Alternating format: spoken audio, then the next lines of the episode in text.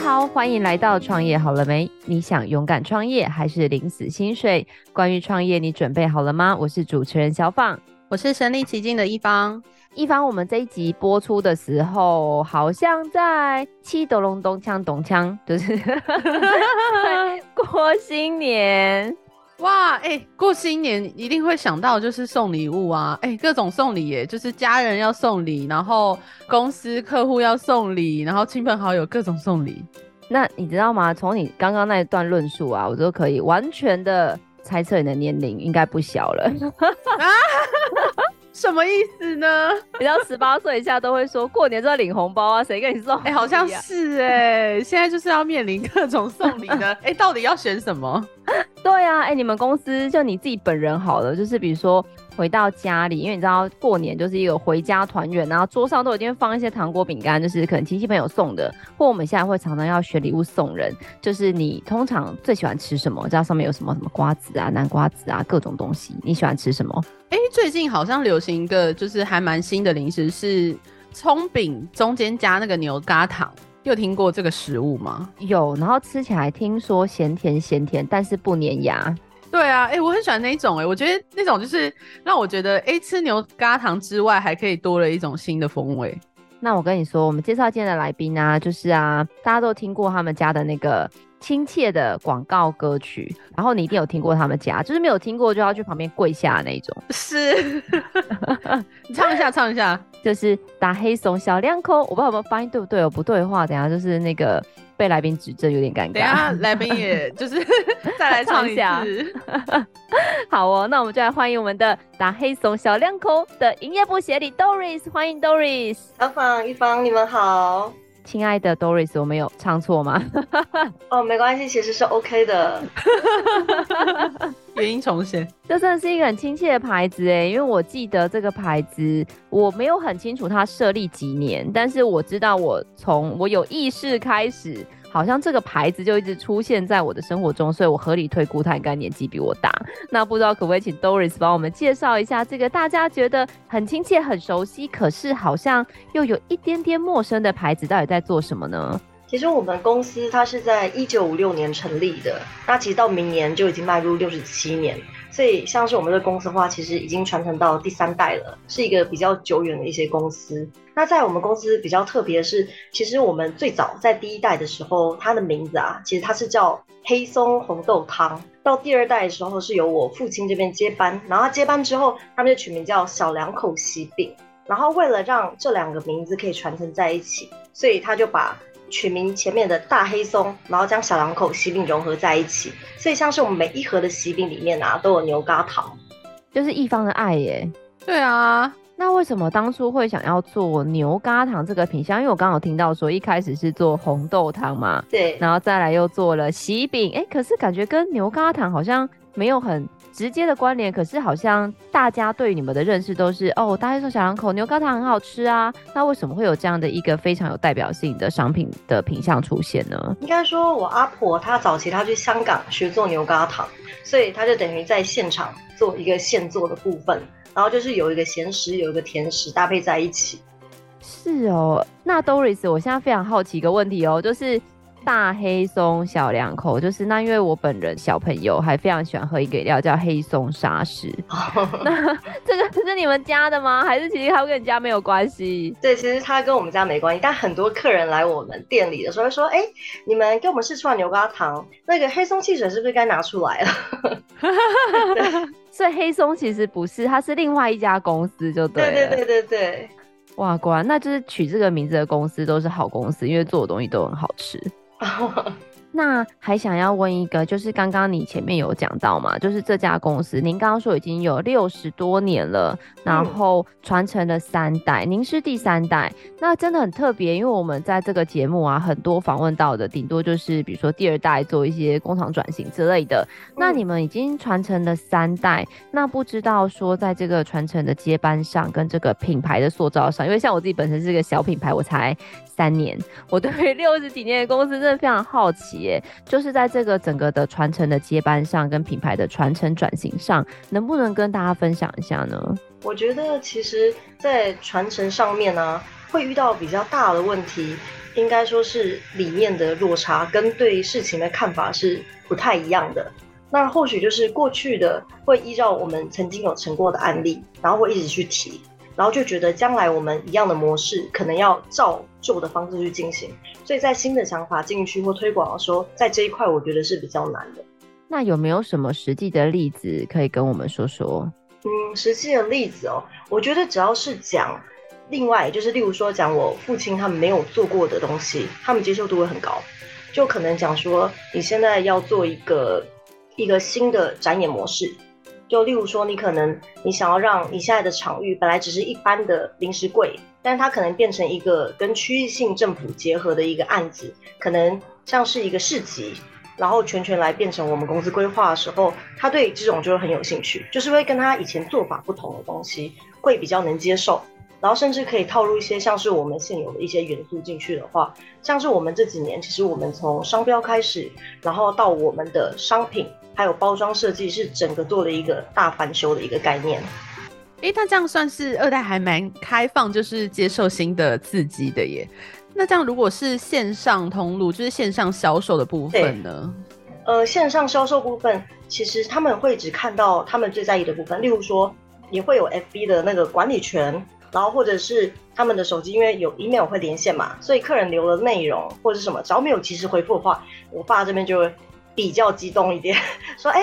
线上不是就是二十四小时，人家回应你就要马上回复的东西嘛？”所以当他就是目前，因为他现在只看得到我们公司的粉专。对，像是如果说像是我们还有其他平台或者是虾皮那些的部分的话，就等于说其实要做到二十四小时回复，我觉得这件事是及时回复这件事，对我来说我还是觉得现在这一块是蛮困难的事情。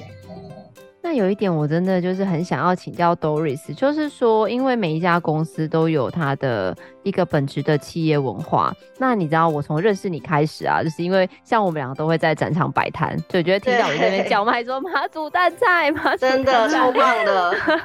然后我每次到摊子，你知道吗？一方，你知道他身为一位企业三代哦，就是在我们印象中平凡人心中的就是千金大小姐这样。对，他们家的摆摊，他都会亲自到哎。天哪，是不是觉得怎么会？到底怎么办到的？对呀、啊，这是为什么？是一种企业文化吗？还是比如说爸妈，就像你刚刚说，他就会期待你二十四小时要回复？这是大学从小两口为什么会有这样子的一个做法，或者是家风呢？我觉得这是从我爸那一代就是开始的一个习惯。像是我爸以前的时候，他一定是公司最早到，然后能的话一定就是最晚走，因为他认为说像这样子。的企业老板可以看头看尾，然后甚至公司的一些主管阶级基本上都是会符合我爸这样规定这样子的事情去走。所以为什么展场的时候会去？他会认为说你是做营业的，那营业就是该在第一线，你才可以看到发生了什么事情。所以他会很在意说你有没有在现场。就像我以前如果说平日我在在工厂上班，在做行政，那我可能周末的时候，他就会说，哎，你为什么还在家？看到我会说，你为什么还不出门？你为什么不去上班？就会要求我要去。公司那边看发生了什么事情，所以特别是展览的时候，就是会做一个业绩的回报，或现场发生什么状况，隔天要怎么调整，他都很在意这件事情。所以我从一进公司的时候就知道是这样子的一个个性。所以其实我们公司的主管其实都有这样子的一个特质。哎，那 Doris，我蛮好奇，就是在摆摊的现场，你有没有遇过什么就是非常特殊的情况，或是很棘手的情况吗？嗯，摆摊哦，我是觉得遇到比较尴尬的情况吧，像是我们有时候如果说我们一个摊位，又或者是说跟政府他们一起去参展的时候，因为政府的摊位他们比较特殊，是它可能是几个摊位，然后它 share 给好几间厂商一起使用的时候，那像其他间的食品业者看到我们就会说，哎，你们公司那么大，为什么你们只用这么小的摊位？你们干嘛不自己出去办一个大场就好了？干嘛要在里面？其实我会觉得还蛮尴尬的。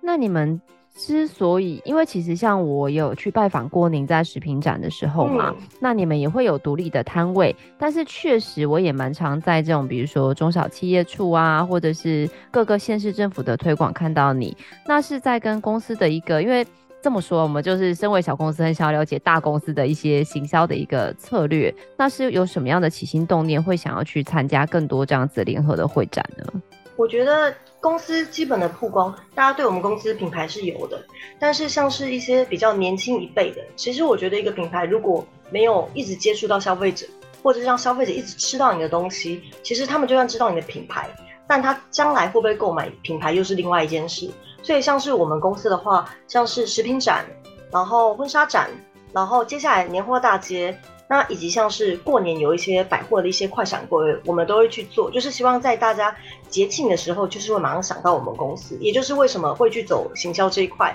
不管是网络广告，虽然说常年在打，但是像是新年的部分，我们就增加了捷运，然后公车、电台，就是属某节庆型才使用的。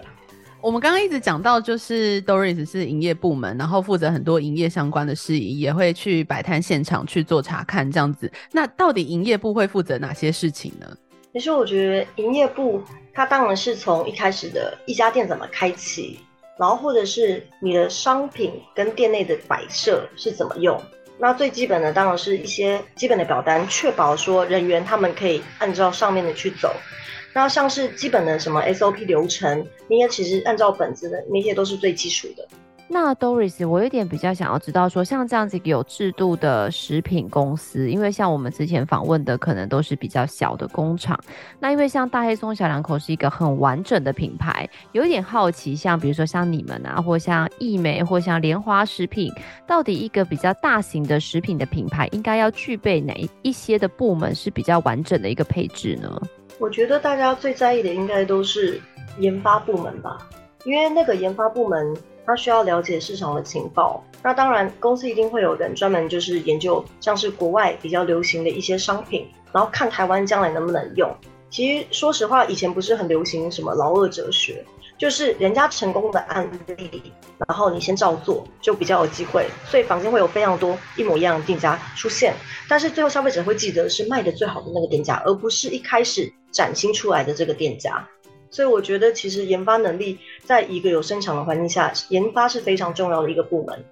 所以说，像你们营业部刚刚讲，你们是第一线站在市场。那像你刚刚说这些小小的 spy，去看看各家出了什么好不好吃，这是谁的工作啊？我觉得这是每一个主管的工作，哎，因为每个人都会接触旅游，或者去观光，又或者大家都会收到礼品。那我们可能自己收到好吃的时候，就会想说，那这样公司能不能用？所以其实每个礼拜的部分，我们主管都会提出有没有看到什么新的东西，甚至有没有看过收到比较特别的食品。因为像是其实现在资讯非常发达嘛，不管是小红书里面，它也都可以获取到一些国外现在可能最红的东西。就算我们人没有去国外，我们也会知道。所以有时候会透过一些国外的旅游，然后可能去走一下他们的商店街，会知道现在当地可能比较流行的东西。那台湾就考虑说，我们有办法制作，有办法把它这个商品呈现出来。哎，那伴手礼的市场啊，就是会有受到疫情的影响吗？其实我觉得伴手市场影响的非常的大，哎，因为其实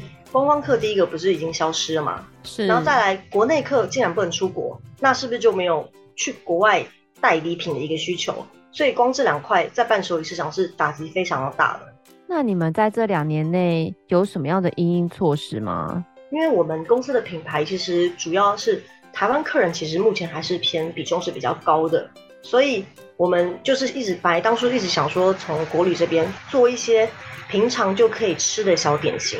因为像大家如果想到牛轧糖，一定想说，哎，我过年才需要吃牛轧糖，那我平常我不会想吃糖啊，那我们就想说，所以我们有推出像是一些蛋挞或者是泡芙这样的商品，一些烘焙类的食品，让消费者在平常的时候可以当点心吃，然后或者是直接买这样子的一个送礼。所以其实我们一直都有在走烘焙这一块，像我们总店有一个比较特殊的商品，叫做起酥蛋糕、起酥三明治。那这些商品其实我们做了快二十年，它基本上每天都有人来买，当做早餐、送礼、蜜月都非常多人在用这支商品，就是每天我们现烤、现做、现出炉的商品。所以你们在设计摊位的时候，就是会有一块很像是面包店的那种设计，然后摆很多那种小点心啊、蛋挞这种的一个柜位吗？嗯，我应该说是一区一半一半吧，就是主要还是以伴手礼为主，但是大多客人会比较接受先去买一些甜食，然后马上可以吃的，而不是选那种马上要去送礼的东西。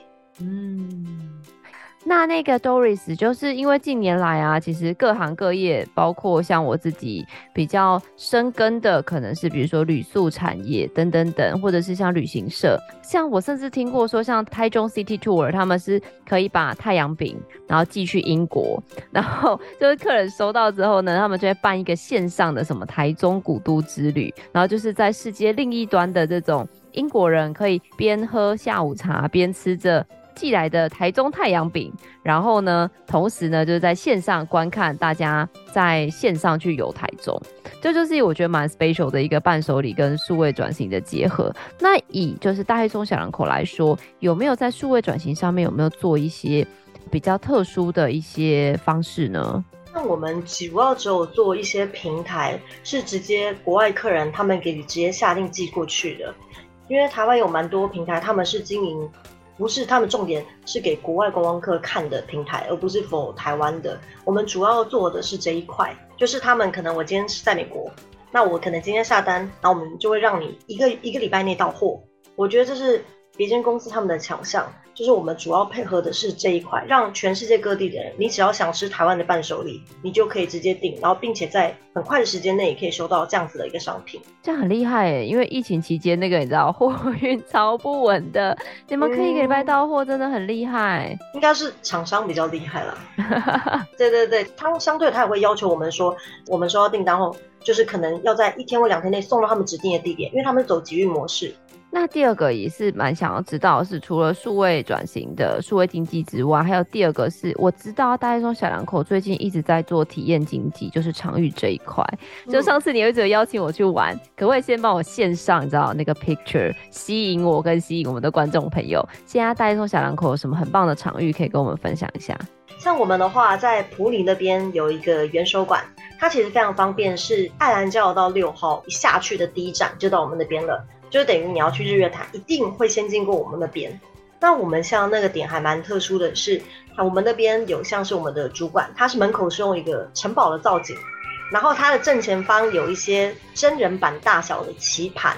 还有真人版的西洋棋。然后像是我们店内的话，也有很多跟总统相关的一些设计，那些都要到现场做一个体验的部分。那当然，我们现场也有像是有餐厅的部分。那餐厅的部分的话，就是有全台湾唯一的一家的赌场火锅餐厅。那我们里面采用的是埔里当地的香菇，所以你们平常吃到的火锅可能会是比较多肉，但是我们的菜跟菇它的比例会比我们的肉还要多非常多，所以很多客人基本上每次上盘都是吃不完要打包走的。然后我们那边也有属于像是那种做菜的餐厅，叫做御膳房。然后就是一桌下来，普里当地的特产都会在里面，好特别哦，就是一次购足的概念呢。对对对，你要吃饭，你要旅游，在我们园区待一整天都是一个非常正常的事情。所以他是要怎么去呢？要预约吗？还是我随时可以这样破门而入？哦，只要九点营业时间一开就可以进入了。而且我我真的发现，我基本上以前周末在那边的时候，很多人八点就直接翻墙进去了。翻墙？是需要排队才会这样子吗？不是不是，是他们要拍空景，没有客人的空景，因为他们可能在营业时间开始之后，哦，他们每次要拍就没办法拍自己一个人，跟背景是城堡 跟西洋棋的那种概念。哇，那因为啊，像就是就学你也知道，我是刚刚拍完婚纱，所以那你如果说你们要拍婚纱，嗯，因为景很漂亮嘛，我觉得相信很多新人一定就是新人能不能穿婚纱分享，在有点蠢。有有有，我们很多新人来这边拍婚纱照。所以他们会选比较早的时间哦，了解了解，对对对对对，对啊，因为感觉你们就是一个卖幸福的产业，因为就是像你说，你们是做西饼起家的嘛，对对对，所以感觉一切的氛围都是营造的，让人家有一种就是很想嫁人的感觉。应该说，甜点本来就是一个很幸福的产业啦，就吃甜的其实心情都很好，所以其实我每天都在吃。每天都在试不一样的新产品吗？没有这么多新产品，但是就像我昨天，我可能下午茶就吃个泡芙，然后前天可能就吃个葱饼，然后大前天我可能又吃个什么香蒜面包，就是基本上每天下午我都会吃公司的商品。哇，那像公司的那个员工不就是有很多就是免费的食物可以吃？对，因为他们都说来到公司之后就会越来越胖，因为实在吃太多了。而且你知道吗？就是因为我跟 Doris 是朋友嘛。所以重点是 Doris 还有一个很疼她的老公哎、欸，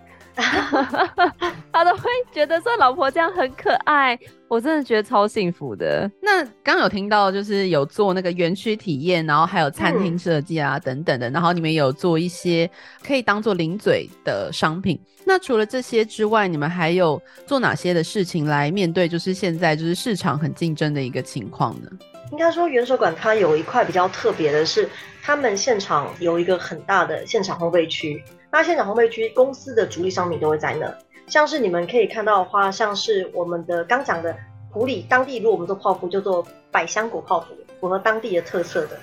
然后像现场也会有蛋挞，然后当然比较特殊的是有现做葱饼牛轧糖，然后也有就说我们牛轧糖的试吃。那葱饼牛轧糖就是现场，就是把它包进去，让你们吃到热热的牛轧糖，跟平常的味道是不一样的。哇，听了就很想，很想，好适合你哦，好适合你去哦。对啊，而且没吃过热的，说真的。其实这个东西我觉得好处是，改天如果可以适合在烤箱加热两分钟，它的那个饼皮啊是酥的，然后牛轧糖会整个流出来，可以自己在家可以试试看。哦。因为我很多朋友啊，他们买我们的葱饼牛轧糖，就等于下午。朋友来家里聊天的时候，他们就把那个直接拿去烤箱，然后出来之后就一个咖啡，然后搭配我们的葱饼牛轧糖，他们就这样当下午茶在吃了，然后跟我说每次都吃不够。哇，我真真的要试试看，真的，然后瞬间就有这种自己是贤妻良母的感觉，有没有？觉得自己很厉害，端出一个什么很厉害的甜点，马上烤箱出来帮助。那 Doris 就是刚刚讲完，你们有一个很棒的场域，但当初怎么会有这个场域的起心动念呢？我觉得我当时进公司年是九四年。那那年，我亲眼看着公司转型到观光这个产业。那我们当时在那个我们有个博物馆，那我还记得我们当时要坐游览车，因为其实我们没有碰过观光产业。那我们也是新北市的第一间喜饼观光工厂，所以我们爸在做这个的时候，其实外面很多人都说：“哦，这神经病啊！你花几百万去改装，然后怎么知道有没有成果？”但是我爸还是一样按照他的理念，他很坚持这件事一定会成功，所以我们当时就马上把我们的观光工厂，然后对外经营。但我还记得我们第一台游览车来我们这边的时候，我们卖的金额也才两百出。那时候我们就想，哎，为什么我们叫卖的这么辛苦，然后我们的营业额才这样子？所以我们就经过这样子慢慢的调整，然后所以后面才变成一个很稳定的一个观光体系。我觉得我爸最厉害的是从我们传产转型到观光这个过程，因为我亲眼看在眼里，是非常的有感觉。这也是我觉得我们公司最厉害的一件事情。诶、那 Doris 就是因为刚刚你有讲过你在营业部嘛？那你刚刚说你除了一些气质的规划，还有一些你刚刚有讲到开店的前后。那我听到这个我就非常的好奇，是说因为每个品牌对于自己的开店策略都有不同的一个呃属性，像有的品牌就特别喜欢开街边店。那有的就喜欢开卖场店，那甚至像因为我跟花东也很熟，像你知道花东啊，他们说你进花莲一定都不会有伴手礼店，你出花莲就一长串的麻吉店等着你这样，因为要离开你才会想要买伴手礼嘛。那像以大黑松小两口来说，你们的开店策略又是什么呢？我们现在开店策略主要会先用快闪的模式，先去测试这个点的消费者对我们公司的商品的好感度。像是我们在一月的部分呢、啊，我们就在板桥车站，然后还有在汐止，然后甚至我们二月的时候在松烟，我们都是用一个快闪店的一个方式，然后先去知道一下市场对我们公司在这个点设了将来会不会好不好。要不然，如果一开始你就决定这个点，然后你去设点，然后如果不好，后面如果再收掉的话，其实对公司企业是非常的伤的。哎、欸，那就是大黑松小孔在异业合作的部分有什么样的特别的案例可以跟我们分享吗？嗯，我讲个案例是我印象比较深刻的，就是像我们元首馆，我刚刚讲到我们有一个古巴餐厅嘛，那我们那边的餐厅就是有推养生汤，那我们东西都是每天用新鲜的蔬菜，然后去熬煮的。其实当地很多客人是专门来买我们的汤，然后打包回去。但是他们其实就有反映说，哎，那这样子我住台北，或者是我住其他县市的时候，我没办法吃到你们这样子的汤，那我要怎么办？所以后来我们有找到一间厂商，他就是帮我们生产像这样子的东西，把它变成一个汤包。所以我们这个汤包后来就是在全年一直都有在销售，今年已经第三年了。那这个东西就变成说，大家去哪里都买得到我们汤包。这个就我觉得就是一个很棒的一个异业结盟。那那时候怎么选择？就是有哪些商品要上架在这种全联大型通路上面呢？我觉得是消费者的需要哎、就是因为有很多消费者提他们想要吃到我们这样子的东西的时候，我们就想什么方法可以把它解决，所以我们才会后来才变成汤包，让反正平台也可以卖，然后如果说你在卖场的话也买得到这样子。我觉得你们家很厉害耶，因为我刚刚从前面短短大概半小时的访问里面，我一直有听到 Doris 说，哎，我们的客人跟我们说怎么样怎么样。哦，对，因为他们有时候就像我们的喜饼，为什么我们的饼干会变成单纯的饼干礼盒的时候，也是客人跟我们反映说，你们的饼干很好吃，我可以单买这个饼干吗？所以我们才会推出。这个饼干的礼盒或是蛋糕的礼盒，都是因为太多客人来我们店里说，我只想要吃这样的东西，但是我不想为了这个买你们一盒的喜饼回去吃，所以后来我们才会变成有些伴手礼是客人长期指定出来出现的商品。那你们好厉害哦，因为我常常听很多品牌主分享，或者是在公司的治理上，都会听到说第一线的员工跟比如说像你这样子的。公司高层可能想法上没有很同步，或者是即使这种很重要的客户的资讯没有办法回馈，那你们是怎么样建立这种客人的反应，可以公司有很及时的这种反应的时间跟速度啊？我真的觉得超厉害的耶！应该说我们会统计，由店长会去让店员去反映说每天的工作事项，然后当然我们最在意的是客人他有没有客诉，然后或者是客人有没有跟店里反映说。他们想要找什么商品没找到，因为我们真的很常发生客人想要去买什么商品买到，他们就会在我们粉专留言，然后我们其实就会看到，我们就会打去问说，那家店为什么这个货可能没有备足或怎么样，也就发现这些症状。所以后来的时候，我们就变成说每个月买固定有开会，然后会议的时候店长就会提出说客人有反映什么样的商品，然后建议怎么样，但是我们会有要求一个比较完整的数据，你可能跟我讲几个客人反映，因为如果说如果来一百个客人只有客人反映，那就是。不是，就不是很重要的事情，对。但是，可是我觉得下面常常会发生像这样子的状况。可能我一天内我接了两通，我就说哇，超多人打来反映这件事情的。那我就说那几个人，但他们讲出正确数据之后，你会比较好去分析这个数据是不是精准的。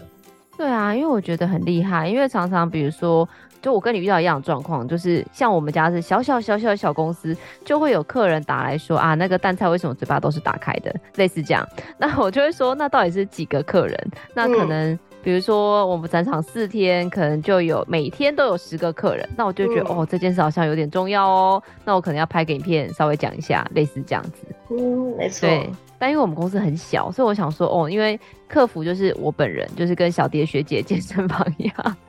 他每次都说，哦，那个小编就是我本人。但因为你们公司很大，所以我觉得可以做到这个客户意见的回馈，并且能够。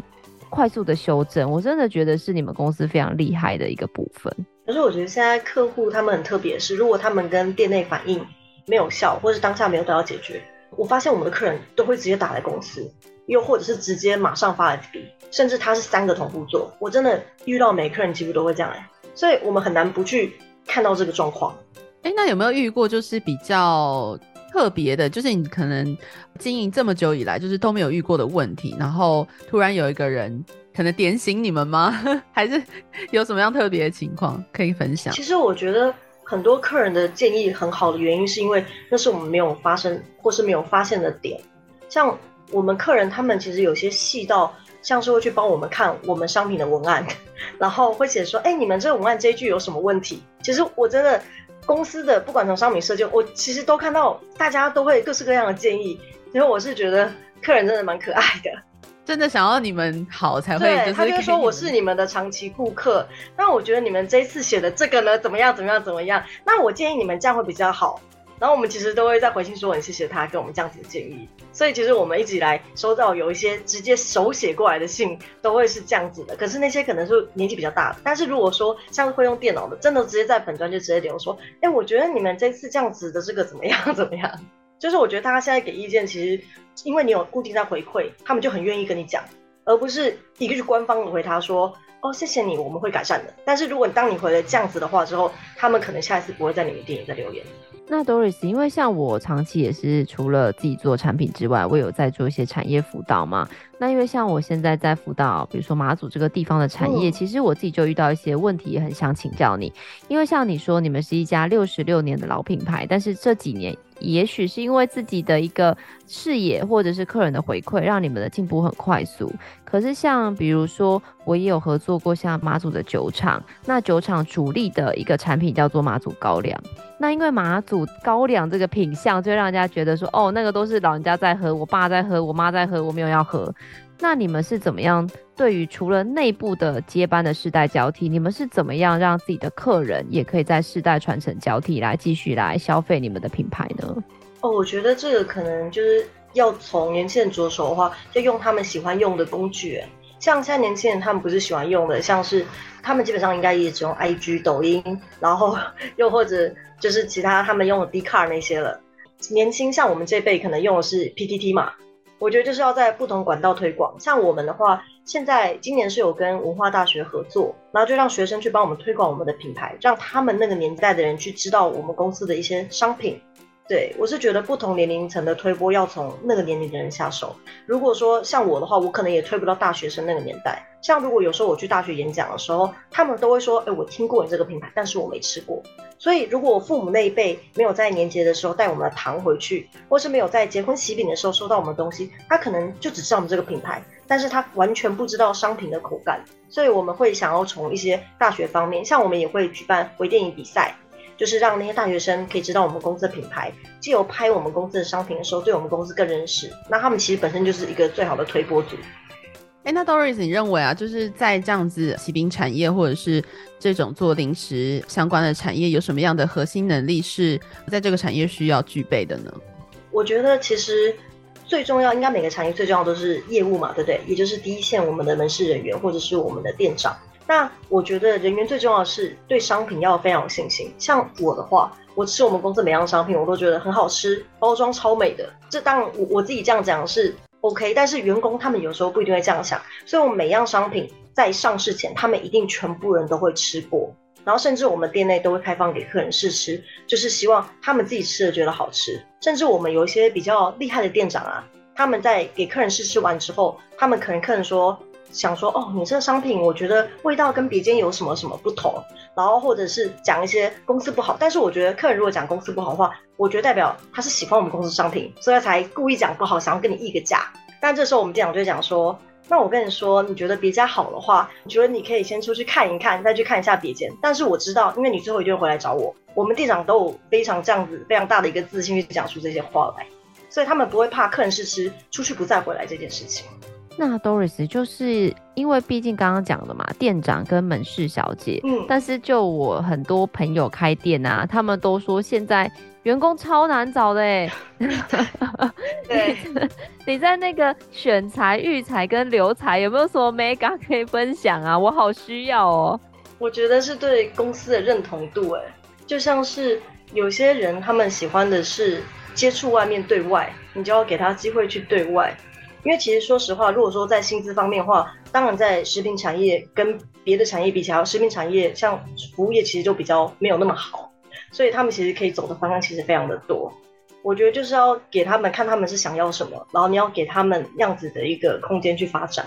那还有一个就是刚才前面有提到说，你们现在有做一些，比如说联合的这种锅品的市场啊，嗯、那不知道大黑松。小两口对于现在其他的一些品相或发展的方向，因为像我知道，比如说像我做过的乖乖，他们也跟很多的农会合作。像举例来说，像我最近跟那个星球这边就有媒介，他跟一些地方的农特产品，想要再更推出一些更地方化的特色商品。那大黑松也会想要走类似这样的路线吗？我觉得这样很棒啊，因为像其实我们在前年的时候做的是金山的紫地瓜牛轧糖，就是专门 for 他们那边使用的。那合作机制大概会是什么样呢？因为我相信，就是像我很多的朋友，或者是有一些听众，他们自己本身也会很期待可以有跟这样子知名品牌做联名。那你们比较希望的合作方式，方便透露一些吗？我觉得就是要发挥各家的特长，然后把它结合在一起，然后做一个推广。那像其实我们之前有谈了一间我自己非常喜欢的一个品牌，但是因为中间遇的问题，还有研发，还有一些通路上的问题，我们一直没有办法克服，所以一直到现在就是还没有成功的出来。对，但总而言之，言总之就是，大家有兴趣的话，都可以踊跃跟我们 Doris 联络，然后看看有没有什么新的产品可以研发这样子。嗯、那 Doris 就是你在这一行，毕竟大家都说入行几年，但我觉得就是你几岁就入行几年，因为毕竟你从小就在这边长大嘛。对，这么多年来有没有让你印象特别深刻的事情？其实我印象最深刻的事情啊，是我们在埔里那边，我们有个婚宴会馆。那我印象最深刻的是，第一组客人在我们公告这个讯息的时候，在我们场地完全没有布置的一个状况，他就直接下定。我还记得他的婚礼是在二零一八年十月的一个周末，然后我到前面一天我还熬夜在现场做一个布置。那其实我觉得像是这种的布置啊，婚礼，我觉得是一个非常浪漫的事情，它会让我想起我当初在公司做的那种感动，所以我会觉得说。就是能完成一件事情，然后到隔天新娘到现场说怎么这么漂亮，现场能体会新人对我们的感谢，我觉得这件事是我到现在都很难忘怀的。因为以前就算我们可能只是因为什么办活动、开幕式那种了，那我可能也会熬夜在现场，然后就可能我自己一个人做，然后做到半夜，然后隔天的时候就直接开幕，所以我觉得那个感动有点类似。但是我觉得婚宴这一场的感动是我进公司以来目前最深刻的事情。我真的觉得你们真的是，虽然是做产品，但我都觉得在做善事哎，就是帮助很多人找到幸福，这很重要哎。你看，像我这个年纪，对，我快结婚，但是我很多身边的姐妹也都还没有遇到对的另一半。嗯、我真的觉得他们心目中就是像你说的啊，就是有一个很爱他的人，然后有一个很浪漫的婚礼，然后可以一起度过人生的下半辈子。所以我真的觉得说哇，就是做这种。喜饼啊，办婚礼的，我真的觉得是叫助人为善这样。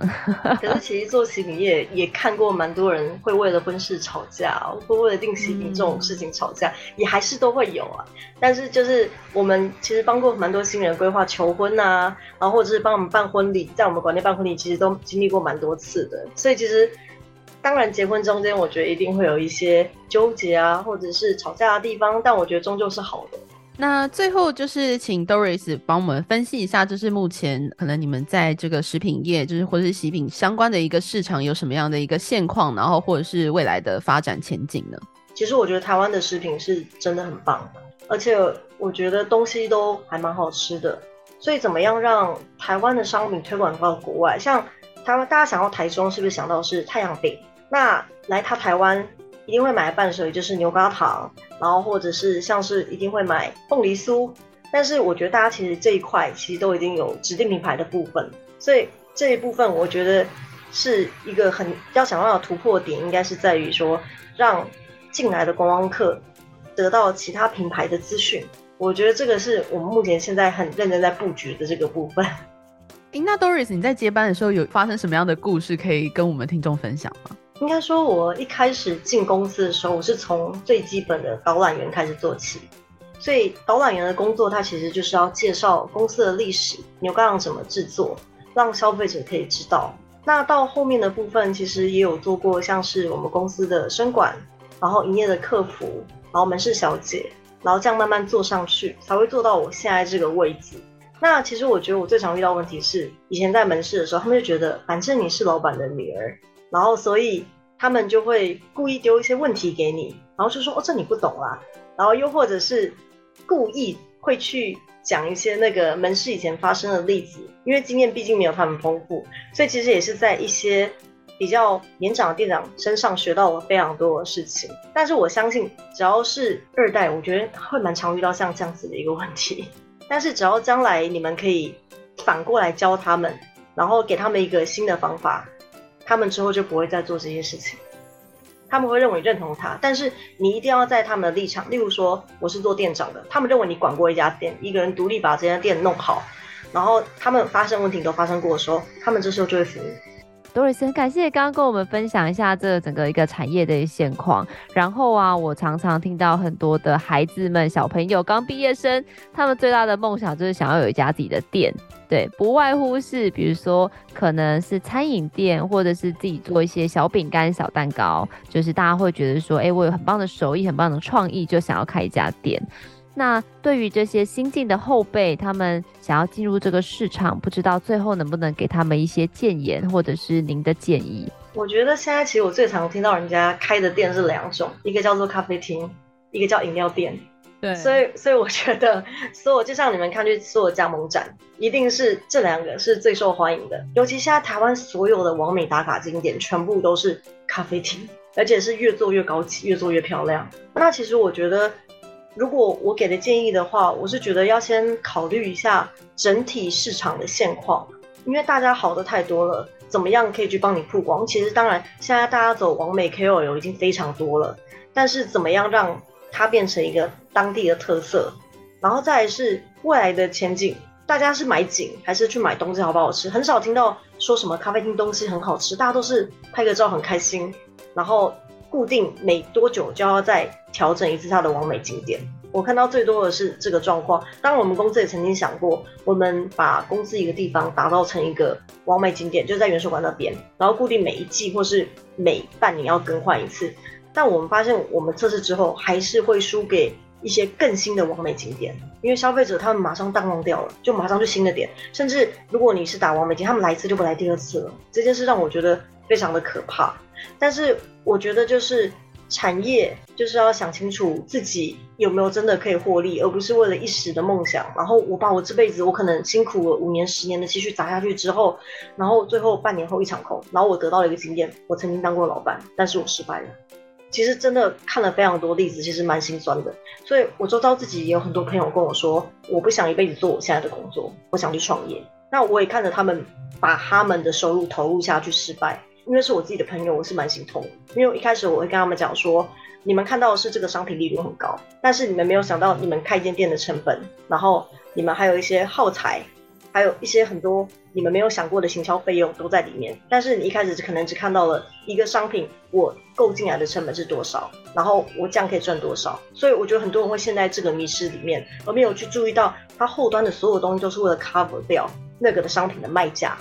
因为这个问题其实连我们自己员工也会发生。我们公司很多产线的师傅啊，他们就是一直认为我生产这个商品它的成本是多少，他们很清楚，所以他们觉得说公司赚这么多，那这样子我自己出去开店。所以其实我们真的很多产线的师傅到后面都自己去开店了，但是他们去开店上，他们发现行销有问题，然后或者获利跟他们看到的成本是完全不同的时候，他们在反过来的时候，其实都已经经历过失败这个案例了。当然少数会成功，但是我觉得就是要具备前跟后，你要会行销，然后你又要会有门市人员，然后你又要会有生产能力。我觉得就是一家开店这些是一些基本配备。哇，今天非常感谢 Doris 欸，一方我真的没有想到，就是以前很熟悉一个牌子，然后小小的牛轧糖居然有这么多故事。对啊，从就是经营，然后到就是很多客服单位的处理，觉得都非常的棒。对啊，而且我觉得大家说小两口让我很惊讶的是在接班这个部分呢，因为